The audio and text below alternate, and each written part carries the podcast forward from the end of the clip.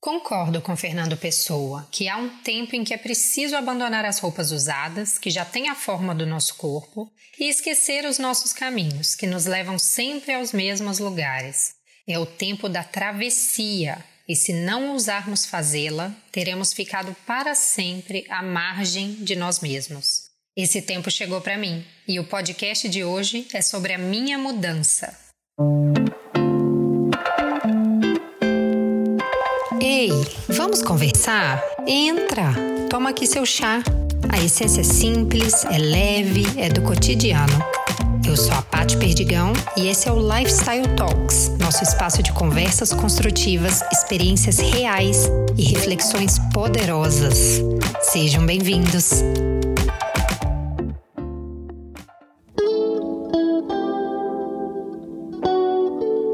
Fevereiro de 2020, nos mudamos, não só de Curitiba, onde a gente viveu os últimos sete anos, mas do país.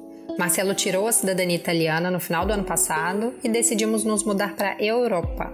A ideia inicial era traçar cinco países da nossa preferência: Holanda, Bélgica, Inglaterra, Espanha e Portugal eram eles. E só depois escolher o destino. Mas o destino nos escolheu, em plena quarentena. Itália. Viemos para finalizar o processo da cidadania e por aqui ficamos. Marcelo manteve seu trabalho, que é remoto. Eu saí do meu, depois de 10 anos trabalhando no mundo corporativo. Baita mudança. Coragem, né? E se me perguntarem o que nos motivou a fazer esse movimento, menos sobre tentar a vida lá fora e mais sobre viver experiências que conectem mais com o que a gente sente que é importante. Foi pensado por dois anos, planejado por um ano e desejado uma vida inteira. Não era para sair do Brasil a qualquer custo, nem pelo status de vida europeia.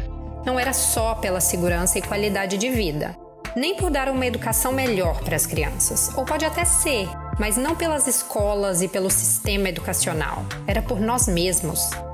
Para delegar menos, para colocar mais a mão na massa do que realmente importa: filhos, família, a gente. Vamos enfrentar dificuldades por ter uma rede de apoio menor? Vamos. Mas também vamos estar mais presentes, mais conectados, colocando mais energia onde importa. Essa mudança me fez questionar o sistema tradicional que a gente vive. Eu senti uma necessidade enorme de dosar a minha vida workaholic que eu tinha antes e pausar essa subida desenfreada de carreira que parecia ser o grande direcionador da minha vida. Eu sinto que tomei as rédeas da minha própria vida agora, sabe? Decidi, mudei os rumos e vou continuar tentando, vou continuar errando e logo me aventurando em algum trabalho de novo. Não é sobre parar de trabalhar, para mim nunca foi.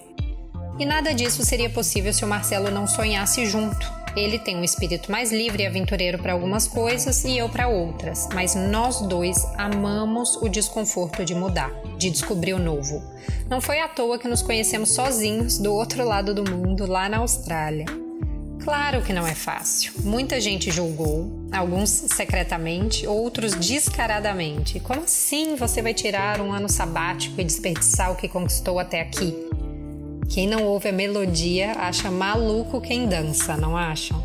Eu mesma me perguntei algumas vezes que maluquice era essa de jogar tudo pro alto e dançar no desconhecido. Mudar dói. Mudar dói muito, mas nos transforma, nos conecta, nos aproxima do que mais precisamos na vida. De laços mais fortes, de apreciar o momento presente, criar novas histórias. Todos os mergulhos no desconhecido que eu dei até hoje me trouxeram mais paixão pela vida. Eu não sei você, mas eu me sinto viva quando eu saio da zona de conforto e mostro para mim mesma que o impossível é mais simples do que eu imaginava e que está tudo bem, está tudo muito bem. E as crianças, como que ficam, né, no meio disso tudo? Animadas? Talvez, não sei.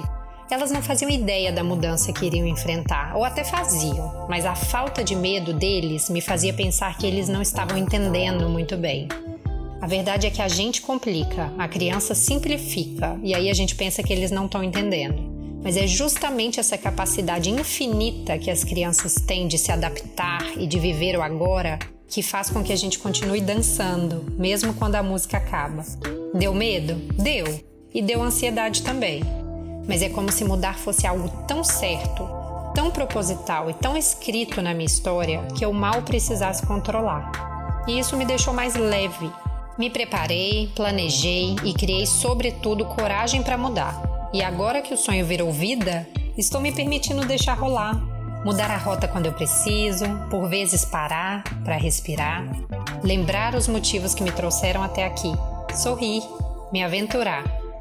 Pati, e eu, como que eu faço para ter essa coragem de mudar? Solta os ombros, para de controlar. Se tiver que ser, você vai mudar.